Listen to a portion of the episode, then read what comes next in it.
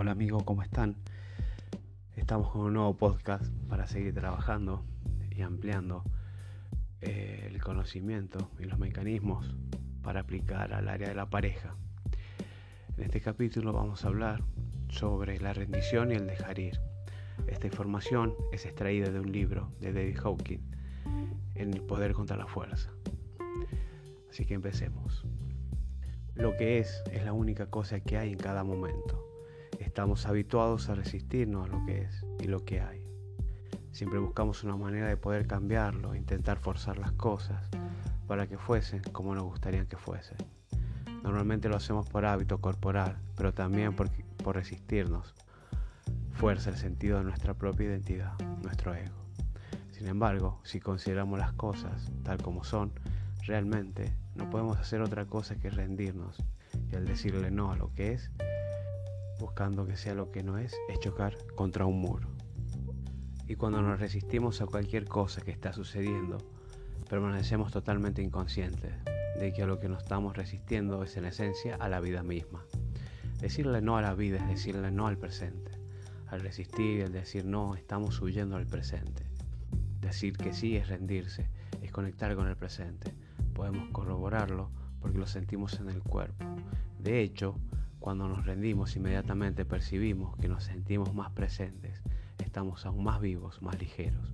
Cuando aceptamos todo lo que nos llega tal cual y como es y permitimos que sea, no ponemos resistencia a la vida. Ya no hay necesidad ni dependencia de ninguna memoria. No tenemos necesidad del pasado y el pasado ya no tiene poder sobre nosotros. Estamos en un estado de gracia. Estamos más vivos y en lugar de aferrarnos a las formas y permanecer contenidos dentro de su mundo, accedemos al poder, a eso que les da el ánimo a la vida misma.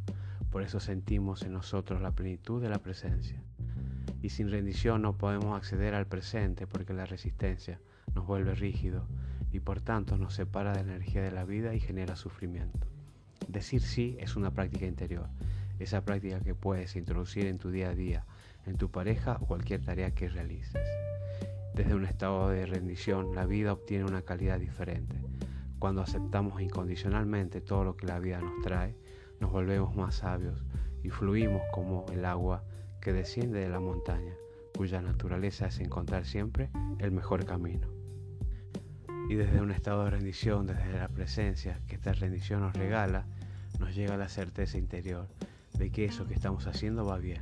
Nos volvemos más atentos, escuchando los movimientos de la vida, nos movemos en consecuencia de ellos.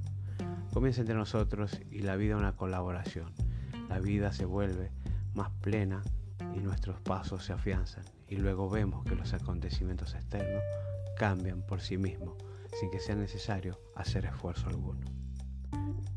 Para poder rendirnos es importante primero dejar ir. El dejar ir implica ser consciente de un sentimiento, dejarlo crecer, estar con él y dejar que siga su curso sin querer que, sea diferente o hacer nada en relación a él. Significa simplemente dejar que el sentimiento esté ahí y centrarse en dejar escapar la energía tras él. El primer paso es permitirte a ti mismo tener la sensación sin resistirla, airearla, temerla, condenarla o moralizar sobre ella. Significa abandonar el juicio y ver que es solo una sensación.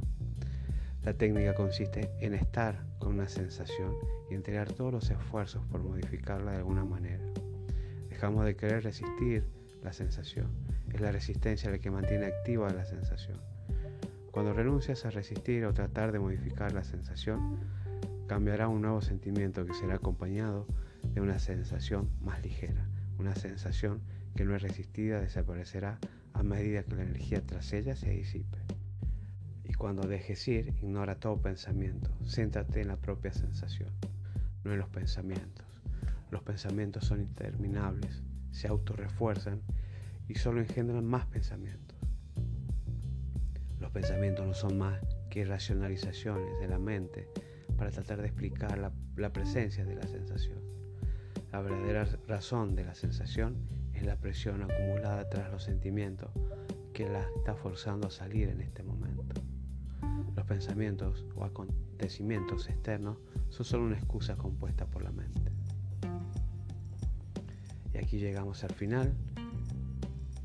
Espero que a través de esta información puedas comenzar a ver, a entender y a buscar otra alternativa para salir de esos programas o patrones y estructuras que hoy te están condicionando en el área de la pareja. Abrazo grande, nos vemos en la próxima.